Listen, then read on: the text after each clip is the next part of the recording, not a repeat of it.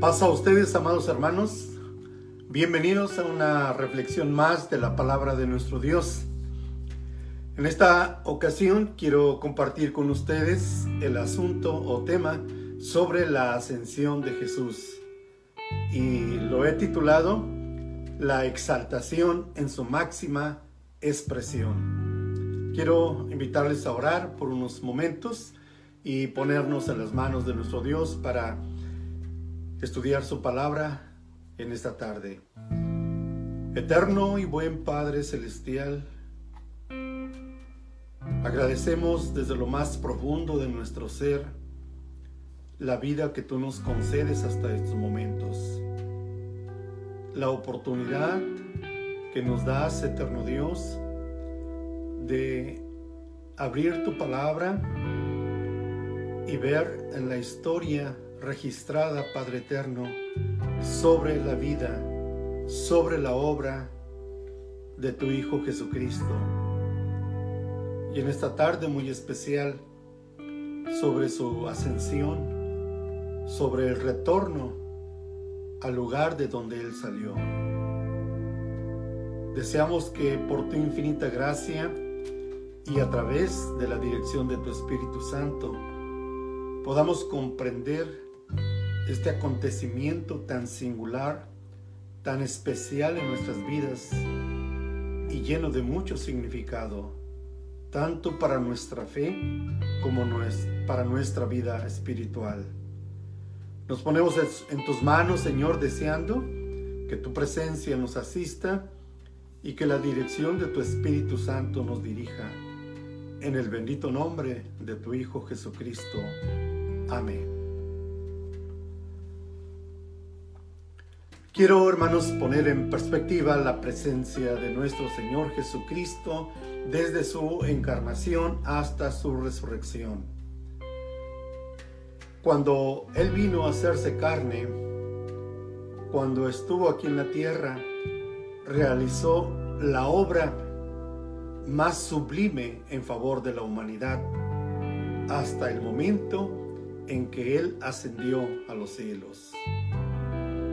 Comenzaríamos con ver que con la encarnación el Hijo de Dios deja el lugar que tuvo con el Padre desde la eternidad y para venir a realizar la redención de la humanidad. Con su persona y mensaje da a conocer al Padre su nombre y su gloria. Con su muerte se logra la victoria sobre el pecado, sobre la muerte y sobre Satanás. Con la resurrección, que es como una bisagra, ya que por un lado quedó la humanidad de Jesús en cumplimiento de la misión por la cual fue enviado, por el otro lado, con el Cristo resucitado, se inicia el proceso de la nueva creación siendo Jesucristo el Hijo de Dios el modelo de lo que debe de ser la humanidad perfecta. Ahora, no solo por querer en Él, sino quien está en Cristo viene a ser una nueva creación. Vino a señalarnos el camino, a marcarnos la senda que tendríamos que transitar para llegar a ser realmente una nueva creación. Después de que Jesús resucitara, dice Pablo que se mostró a muchos. Según en su declaración y en su carta a, los, a la iglesia de Corinto, les dice que fue sepultado, que resucitó al tercer día conforme a las escrituras y que apareció a Pedro y después a los doce. Luego apareció a más de 500 hermanos a la vez, de los cuales da testimonio, Pablo dice, muchos viven todavía y otros ya duermen. Luego apareció a Jacobo, después a todos los apóstoles y al último de todos, como a un abortivo, apareció también a mí. Habían pasado 40 días desde la resurrección de Jesús y se acercaba el momento de despedirse de sus discípulos, aquellos que por más de tres años le habían seguido, le habían escuchado y habían aprendido el camino, un camino que tendrían que seguir después de la partida de Jesús. Él les había anticipado sobre su éxodo hacia la presencia del Padre. Ahora llegaba ese tiempo de ascender. Dice el libro de Lucas, el Evangelio de Lucas en el capítulo 24, nos reporta lo siguiente. Dice que los sacó fuera hasta Betania y alzando sus manos los bendijo y aconteció que bendiciéndolos se separó de ellos y fue llevado arriba al cielo. Betania y el Monte de los Olivos, lugares donde el Maestro de Galilea realizó grandes y significativos eventos, vemos primero que Betania era una pequeña aldea que formaba parte del Monte de los Olivos y en su parte occidental estaba Getsemaní o Huerto de los Olivos. Y al oriente se encontraba el hogar de los amigos íntimos de Jesús. Lázaro, Marta y María. Un lugar muy especial del Maestro. Por eso dice, y los sacó fuera hasta Betania, y alzando sus manos los bendijo. El monte de los, de los olivos, lugar de privilegio del Maestro, lugar de recogimiento, lugar de lágrimas y ahora lugar de despedida, pero también lugar de esperanza, porque ahí descenderá nuestro gran Dios y Salvador Jesucristo. El ascender de Jesús a los cielos es el retorno triunfante del Verbo Divino. Es la exaltación de forma de siervo a una dignidad suprema. Ya lo había escrito Pablo a los filipenses cuando les dice, por lo cual Dios también le exaltó hasta lo sumo y le dio un nombre que es sobre todo nombre, para que en el nombre de Jesús se doble toda rodilla de los que están en los cielos y de los que están en la tierra y debajo de la tierra. ¿Qué nos enseña la ascensión de Jesús? La ascensión nos señala la meta final como hijos de Dios y que es llegar al Padre. Jesús nos ha enseñado el camino que nos conduce hacia Dios. Marcó el proceso único y sin atajos, pagando el precio hasta las últimas consecuencias para lograrlo. Nos toca andar por ese camino, pero también con la esperanza de que aquel día glorioso en que seremos transformados por la resurrección que seguirá a nuestra muerte o la transformación si es que no morimos, y seremos arrebatados por los ángeles, como dice el Evangelio de Mateo, en las nubes a recibir al Hijo de Dios que vendrá con poder y con gloria. Con la ascensión se establece plenamente la conexión entre el cielo y la tierra. Es la escalera por donde bajan y suben ángeles.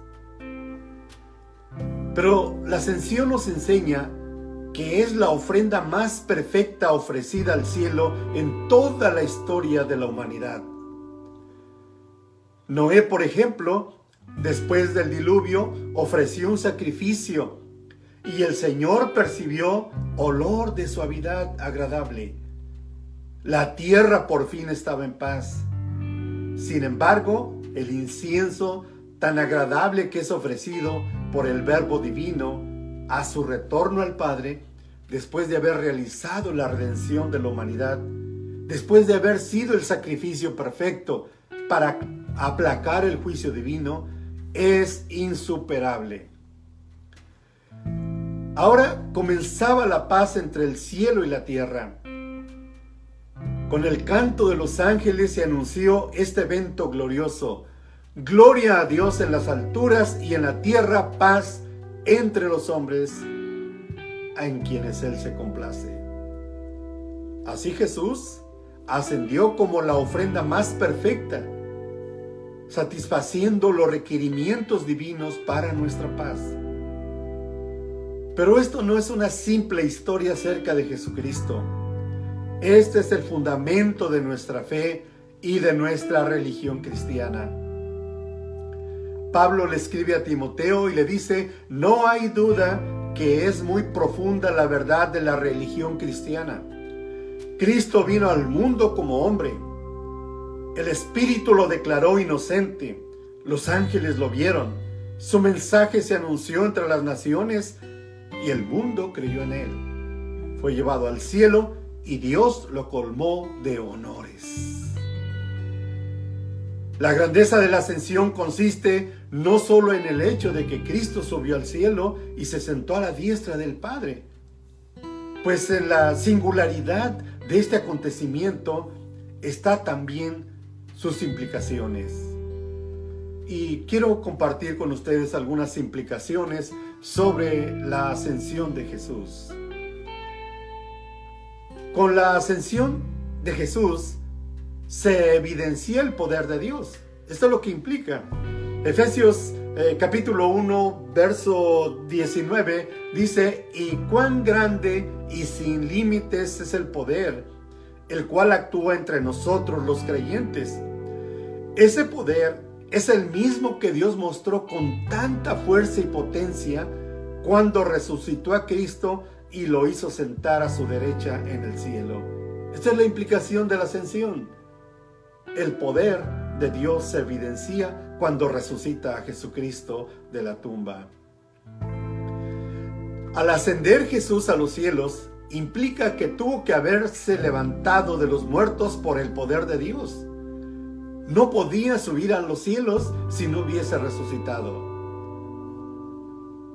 Lucas eh, en el libro de los Hechos nos reporta y dice que Cristo resucitado se manifestó a los apóstoles dándole muchas pruebas de que vivía, apareciéndoseles por el espacio de 40 días y hablándole de las cosas tocantes al reino de Dios. La gloria para los discípulos aunque no tuvieron en el momento, o aunque no estuvieron en el momento en que Cristo haya resucitado, fue que tuvieron la oportunidad de ver a Jesús ya transformado de un cuerpo terreno a un cuerpo celestial. Esto da muestras del poder de Dios. Poder que si habita en nosotros, transformará también nuestra vida y dará vida a nuestros cuerpos mortales, como dice Pablo en Romanos 8:11. Otra de las implicaciones es que con la ascensión Jesús termina un ciclo de la vida humana.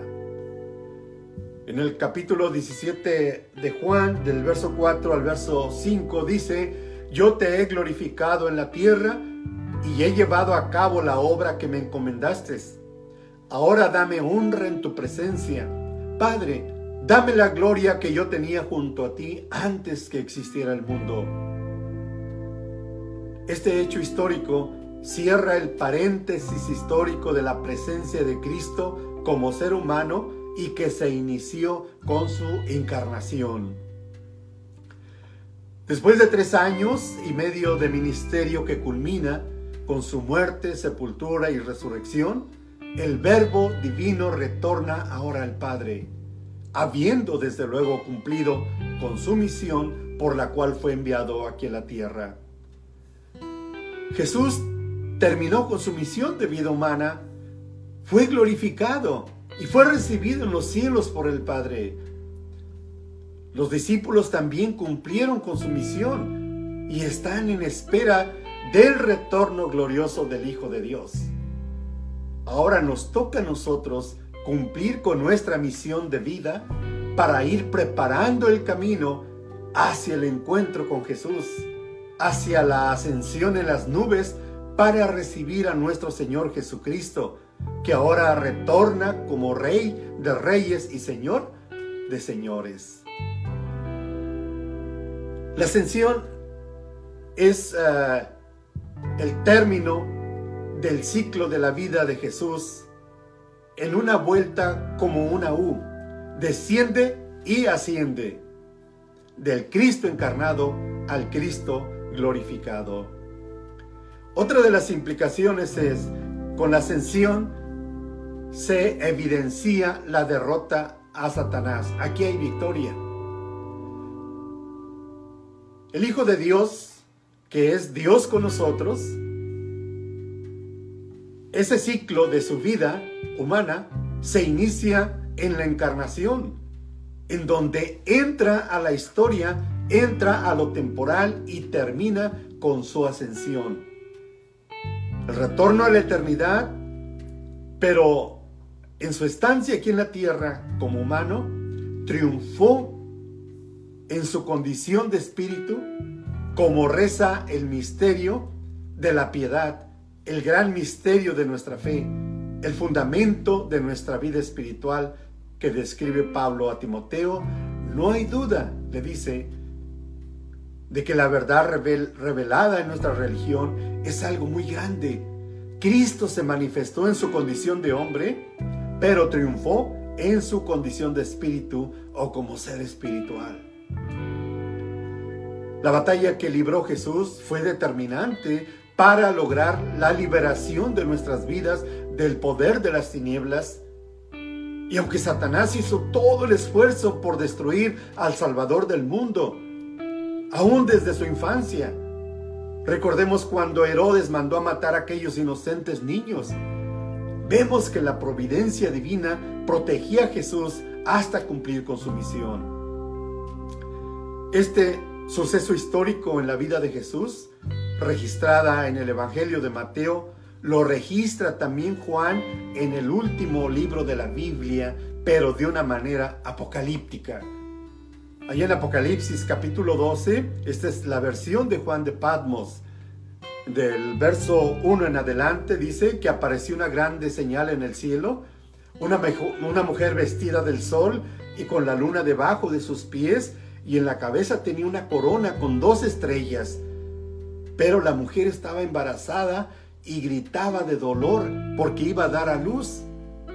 De momento aparece otra señal en el cielo, un dragón rojo con siete cabezas y diez cuernos y una corona en cada cabeza. Con su cola arrastraba la tercera parte de las estrellas del cielo y las arrojó por tierra. El dragón, sigue diciendo Juan, se detuvo delante de la mujer que iba a dar a luz para devorar a su hijo tan pronto naciera. Ella dio a luz un hijo varón que gobernará todas las naciones con puño de hierro, pero su hijo fue arrebatado y llevado hasta Dios que está en su trono. En la ascensión de Jesús, hermanos, que registra Lucas en el libro de los Hechos, pudiera parecer algo como una simple despedida. Sin embargo, Juan, como hemos leído en Apocalipsis, va más allá para describirnos la magnitud de este hecho glorioso de la ascensión de Jesús. Cristo derrotó a Satanás en la tentación. Recordemos en Mateo capítulo 4, cuando Jesús le dice, vete Satanás, porque escrito está, al Señor tu Dios adorarás y a Él solo servirás. Y el diablo entonces le dejó, he aquí vinieron ángeles y le servían. Jesús también derrotó a Satanás con su mensaje. Cuando volvieron aquellos setenta con gozo diciendo, Señor, aún los demonios se nos sujetan en tu nombre y les dijo, yo veía a Satanás que caía del cielo como un rayo. Cristo también derrotó a Satanás con su muerte al traer la salvación. También Juan en Apocalipsis nos reporta lo siguiente, en el capítulo 12, verso 10, Dice entonces, oí una gran voz del cielo que decía, ahora ha venido la salvación, el poder y el reino de nuestro Dios y la autoridad de su Cristo, porque ha sido lanzado fuera el acusador de nuestros hermanos, el que los acusaba delante de nuestro Dios día y noche. Y ahora, hermanos, Cristo derrota a Satanás con su ascensión. El apóstol Pablo le escribe a los Efesios en el capítulo 1, verso 19 al verso 21 y les, y les dice, verán también lo grande que es el poder de Dios, ese poder que da a los que creen en Él. El mismo poder con el que Dios resucitó a Cristo de entre los muertos y le dio el derecho de sentarse a su diestra en el cielo. Dios ha puesto a Cristo por encima de cualquier gobernante, autoridad, poder y dominio, tanto en este mundo como aquel mundo que está por venir. Con la ascensión, hermanos, se lleva la cautividad. Es otra de las implicaciones. Con la ascensión se lleva la cautividad. El apóstol Pablo dice que Cristo en su generosidad nos dio un don a cada uno. Por eso dice, cuando subió a los cielos, dice que se llevó a los prisioneros y entregó dones a, a la gente, a los hombres. ¿Qué significa eso de que subió?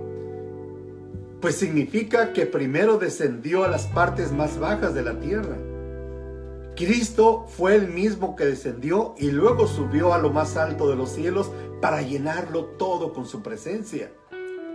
En esta declaración de Pablo a los Efesios se hace una relectura del Salmo 68, verso 18, que dice, tú subiste a lo alto, llevando cautivos a los prisioneros. Allí recibiste ofrendas de los seres humanos, incluso de los que se habían rebelado contra ti, Señor Dios. Esta lectura eh, vemos en ella una perspectiva de triunfo, donde se habla de los enemigos de Dios, como dice el Salmo 68, verso 17, los carros de combate de Dios se cuentan por, por millones. Vino ellos del Sinaí a su templo y fueron hechos cautivos y aquí vemos un rey que triunfa y que es exaltado cuando retorna con los enemigos capturados y así recibe regalos y honores del pueblo conquistado. Pero nos dice del Sinaí a su templo. En este contexto, hermanos, los enemigos, siendo un tipo de los enemigos de Cristo, son llevados como si fuera una procesión Pablo lo, confirma ya cuando le escribe a los colosenses en el capítulo 2, verso 15, y les dice que él venció a todos los poderes y fuerzas espirituales a través de la cruz, desarmándolos y obligándolos a desfilar derrotados ante el mundo. Pablo declara que Cristo en su generosidad dio dones a los hombres. Y en el contexto de esta declaración vemos que lo hace para que su, ah, su desempeño de cada don coopere para mantener la unidad de un solo espíritu, un solo cuerpo, una sola fe, un solo Señor y un solo bautismo. Por eso reparte dones a los hombres para que desempeñándolos, trabajándolos como Dios manda, podamos guardar esa unidad en el espíritu, en el cuerpo, en la fe, en un Señor y en un bautismo. Pero esta generosidad de dar dones a los hombres tiene previas acciones y que son fundamentales. Tenemos que ver primero, eh, porque antes de subir por encima de todos los cielos para llenarlo todo, como dice el verso 10, hubo que descender primero a las partes más bajas de la tierra no a lugares de ultratumba como dicen algunos, sino simplemente a la tumba. Segundo, haber logrado el triunfo sobre los principados y potestades de las huestes espirituales de maldad para arrebatar a los que estaban debajo bajo cautiverio del diablo, llevando así cautiva la cautividad.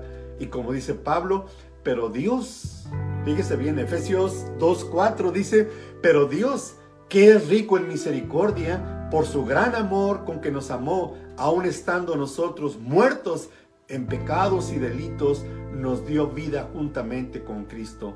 Por gracia sois salvos. Y juntamente con Él nos resucitó y asimismo nos hizo sentar en lugares celestiales con Cristo. Un tercer aspecto sería que el regalo y reparto de dones solo sería gracias a las acciones de Cristo, descender y triunfar. Ahora Él asciende a los cielos para llenarlo todo. Esto nos lleva a ver otra razón de suma importancia. Aquí tenemos que notar algo bien importante. Al llenarlo todo, nos lleva a ver otra razón de suma importancia del por qué la ascensión de Cristo. Ojalá pudiéramos, hermanos, entender esto para vivir de acuerdo con el plan de Dios y el regalo de los hombres que se nos ha concedido. Y este aspecto que quiero que veamos es, con la ascensión se da paso a la obra del Espíritu Santo. Antes de ascender, Cristo prometió derramar sobre todos el Espíritu Santo. Por eso, en el Pentecostés fue una confirmación de la ascensión. Dice Hechos 2.33, exaltado por el poder de Dios y habiendo recibido del Padre el Espíritu Santo, que fue prometido, ha derramado esto hoy en ustedes. Lo que ustedes ven y oyen es por obra del Espíritu Santo. Así es que la ascensión da paso a que el Espíritu Santo venga a administrar la obra redentora realizada por Jesús allá en la cruz.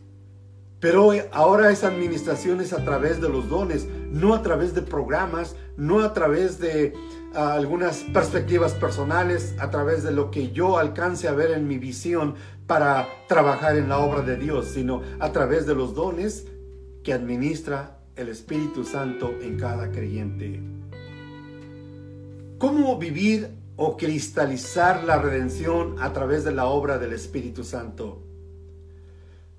Primero, el Espíritu Santo engendra a las personas a través de la palabra y lleva a la persona a entender el mensaje de salvación. Lo conmueve, lo constriñe tan profundamente que busque el arrepentimiento. Y cuando son bautizados, reciben en su vida este regalo divino del Espíritu Santo, para que se inicie la obra de transformación y hacer de las personas una nueva creación y dándole un don pueda desempeñarlo para edificación del cuerpo de Cristo. Juan en el Evangelio ah, de Juan capítulo 16, verso 4 al 8 nos reporta lo siguiente. Dice, les digo esto para que cuando llegue el momento se acuerden de que yo se los había dicho. No les dije esto desde un principio porque estaba yo con ustedes pero ahora me voy para estar con el que me ha enviado. Y ninguno de ustedes me pregunta dónde voy. Al contrario, se han puesto muy tristes porque les he dicho estas cosas. Pero les digo la verdad, es mejor para ustedes que yo me voy, me vaya, porque si no me voy, el consolador, el defensor, no vendrá para estar con ustedes, pero si me voy, yo se los voy a enviar. Cuando Él venga, mostrará claramente a la gente del mundo quién es pecador, quién es inocente y quién recibe el juicio de Dios. ¿Quién es pecador? El que no cree en mí. ¿Quién es inocente? Yo, que voy al Padre y ustedes ya no me verán. ¿Quién recibe el juicio de Dios? El que gobierna este mundo que ha sido condenado. Entonces, hermanos, ah, la obra del Espíritu Santo es transformadora y es quien debe de administrar la obra redentora y lo hace a través de la palabra, a través de los dones espirituales que ha dado. Pablo dice que estamos en la administración del Espíritu Santo. Con la ascensión vemos otra implicación también. Jesús se sentaría a la diestra del Padre. Con la ascensión se da comienzo el ministerio de Jesús como sumo sacerdote a favor de su pueblo. La epístola a los hebreos nos reporta lo siguiente en el capítulo 10, verso 12, pero Cristo, habiendo ofrecido una vez para siempre un solo sacrificio por los pecados, se ha sentado a la diestra de Dios. Con la ascensión quedaba listo el camino para acercarnos al Padre sin ningún obstáculo, sin ningún impedimento. Esto implica que hay un puente entre Dios y los hombres. No hay manera a nivel humano que describa la grandeza y la propiedad del consuelo y esperanza que implica el que Jesús esté sentado a la diestra del Padre como nuestro pontífice, intercediendo por nosotros. Qué consoladoras y apropiadas son estas palabras en momentos cuando más necesitamos de la intercesión. Ya no hay obstáculo alguno para acercarnos a nuestro Padre Celestial. El camino para llegar a Él está libre. Es cierto, sembrado con la semilla del dolor, del sufrimiento, de la ignominia y regado con sangre inocente del Cordero de Dios. Pero aún así, como dice la epístola a los hebreos, vino a ser autor de eterna salvación para todos los que le obedecen. Sea dada la honra y la gloria al Cordero y a nuestro Dios por todos los siglos. Otra de las implicaciones es la siguiente. Con la ascensión existe la bendición de un abogado. Está ya sentado Cristo como nuestro sacerdote y ahora es nuestro abogado. Nos permite, hermanos, la gran bendición de tener un abogado. Al ascender Jesús y estar a la diestra del Padre, nos da la plena confianza de acercarnos ante Él. En el Antiguo Testamento ah, se hace la pregunta, ¿quién estará en el lugar santo? ¿Quién subirá al monte de tu santidad? ¿Qué tan lejos estábamos de estar ante la presencia de nuestro Dios? Sin embargo, ahora por la intercesión de nuestro Salvador Jesucristo, podemos acercarnos confiadamente ante el trono de su gracia.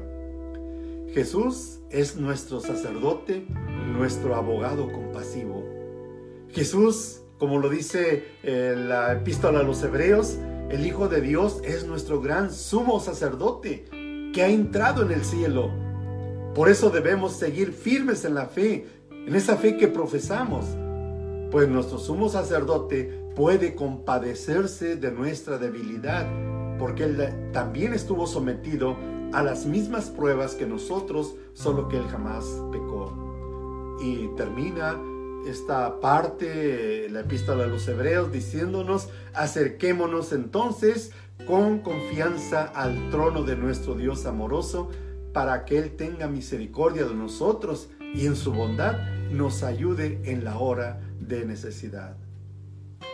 Otra de las implicaciones de la ascensión es que queda una esperanza, queda una promesa. Cuando lo despiden a Jesucristo allá en el monte de los olivos, según registra Hechos capítulo 1, verso 11, los ángeles les dicen y les dijeron, Galileos, ¿por qué se han quedado mirando al cielo? Este mismo Jesús que estuvo entre ustedes y que ha sido llevado al cielo, vendrá otra vez de la misma manera que lo han visto irse allá. No fue un espíritu, se fue un cuerpo. No vendrá un espíritu, vendrá un cuerpo. Y hay un testimonio, hermanos, que está eh, rescatado en el libro de los Hechos, capítulo 7, verso 54 en adelante. Esto se refiere cuando Esteban fue martirizado y fue asesinado por aquella chusma, hermanos, cuando le lanzaron las piedras. Dice que al escuchar eso se molestaron porque él está hablándoles de Jesucristo, los, los está reprendiendo, pero al escuchar el mensaje de Esteban, ellos se molestan tanto que se les veía en la cara lo furioso, lo furioso que estaban. Pero Esteban dice que estaba lleno del Espíritu y miró al cielo y vio el resplandor de Dios y a Jesús de pie a la derecha de Dios. Entonces dijo, miren, veo el cielo abierto y al Hijo del Hombre de pie a la derecha de Dios. Todos empezaron a gritar muy fuerte, se taparon los oídos y se lanzaron contra él. Entonces, la ascensión, hermanos, implica que hay una promesa. Y Jesús prometió volver. Para los hijos de Dios esto implica una esperanza, hermanos, la esperanza de gloria. En esa esperanza vivieron y fueron a dormir los discípulos de Jesús, añorando y saludando de lejos este momento glorioso. La Biblia contiene tres veces más anuncios del regreso de Jesús que de su primera venida. Significa que hay una eh, base sólida que confirma su retorno majestuoso a la tierra. Ahora nos pudiéramos preguntar, ¿qué tanto está arraigada esta esperanza en nuestras vidas? ¿Vivimos para estar listos para el momento de su retorno? Pablo le escribe a Tito las siguientes palabras en el capítulo 2, verso 13, y le dice, esperando a aquella esperanza bienaventurada y la manifestación gloriosa del gran Dios y Salvador nuestro, Jesucristo. La ascensión del Señor a los cielos nos enseña que el destino final de los hijos de Dios no es la muerte, sino la vida eterna junto a Dios por los siglos de los siglos. Su ascensión, hermanos, no implica la ausencia temporal de nosotros. No nos ha dejado, hermanos. No se ha ausentado de su creación, sino más bien es el principio de una nueva realidad de su persona y que su presencia en la vida de sus seguidores es definitiva, es permanente porque además místicamente somos el cuerpo de Jesucristo. Pero ¿cómo vivir la ascensión? ¿Cómo aplicar esto a nuestras vidas? Quiero compartir con ustedes lo siguiente, cómo vivir la ascensión. Quiero compartir tres conceptos solamente, cumpliendo con nuestra responsabilidad. Cuando Jesús está en el monte y a punto de partir hacia el Padre, sus seguidores le hacen una pregunta. Entonces los que estaban reunidos, dice el libro de los Hechos, con él le preguntaron, Señor, ¿es ahora cuando vas a restablecer el reino de Israel? Y les dijo Jesús, no les toca a ustedes conocer la hora ni el momento determinados por la autoridad misma del Padre. Pero recibiréis poder cuando haya venido sobre vosotros el Espíritu Santo y me seréis testigos en Jerusalén, en Judea, en Samaria y hasta lo último de la tierra. Tenían que vivir la ascensión de Jesús. Tenían que reportarle a Jesús que aquella obra que había realizado en la cruz, a donde se derramó hasta la última gota de sangre, estaba dando sus frutos cuando ellos fueran a proclamar el mensaje del Evangelio. Con estas palabras Jesús se despide de los eh, apóstoles. E inmediatamente, hermanos, después fue elevado en presencia de ellos y una nube le ocultó de sus ojos. Ahora quedaba la responsabilidad a sus seguidores de continuar y compartir las bendiciones de su obra redentora realizada ya en el Calvario. De ahí en adelante tendrían que testificar todo lo referente a Jesús. Pero esta es también nuestra responsabilidad en nuestro momento histórico. Por todo lo que Dios y su Hijo Jesucristo han hecho por nosotros y por la esperanza de gloria al tiempo de su retorno. El otro de los conceptos que quiero compartir para vivir la ascensión de Jesús en nuestras vidas es esperar la, la manifestación de nuestro gran Dios. Pablo dice que debemos de esperar aquella esperanza bienaventurada y esa manifestación del gran Dios y Salvador, nuestro Jesucristo. Que nuestra mira, si hemos resucitado, como dijo Pablo a los colosenses, busquemos las cosas de arriba, esperemos el retorno majestuoso del Hijo de Dios un retorno, hermanos, que traerá gloria, que traerá bendición, que traerá paz, que traerá justicia aquí a la tierra. Debemos estar esperando esa manifestación ya en nuestras vidas, vivirla, encarnarla, esa manifestación del Hijo de Dios. Otro de los aspectos que quiero compartir, cómo vivir la ascensión. El Evangelio de Lucas nos dice que lo sacó fuera hasta Betania y alzaron Ah, y alzando sus manos los bendijo, y aconteció que bendiciéndolos se, se separó de ellos y fue llevado arriba al cielo.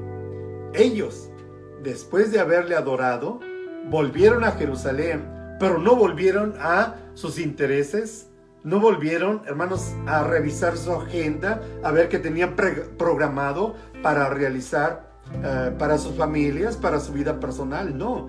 Dice que ellos, llenos de gozo, después de que el Señor se había alejado, definitivamente estaban gozosos.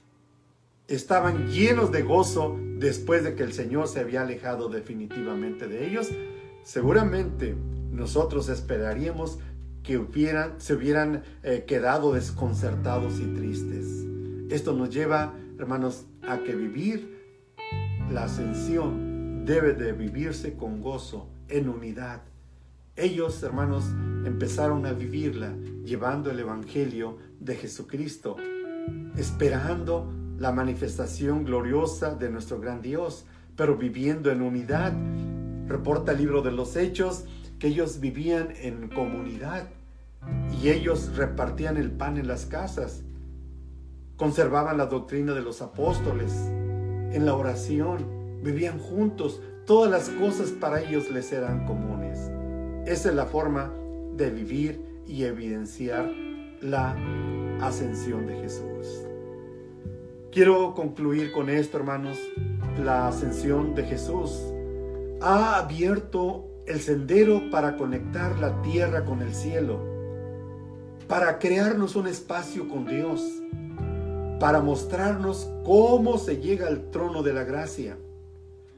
También la ascensión de Jesús es el modelo para preparar nuestra ascensión cuando nos toque el turno de ser arrebatados por los ángeles en las nubes y así recibir al Hijo de Dios que vendrá con poder y con gloria.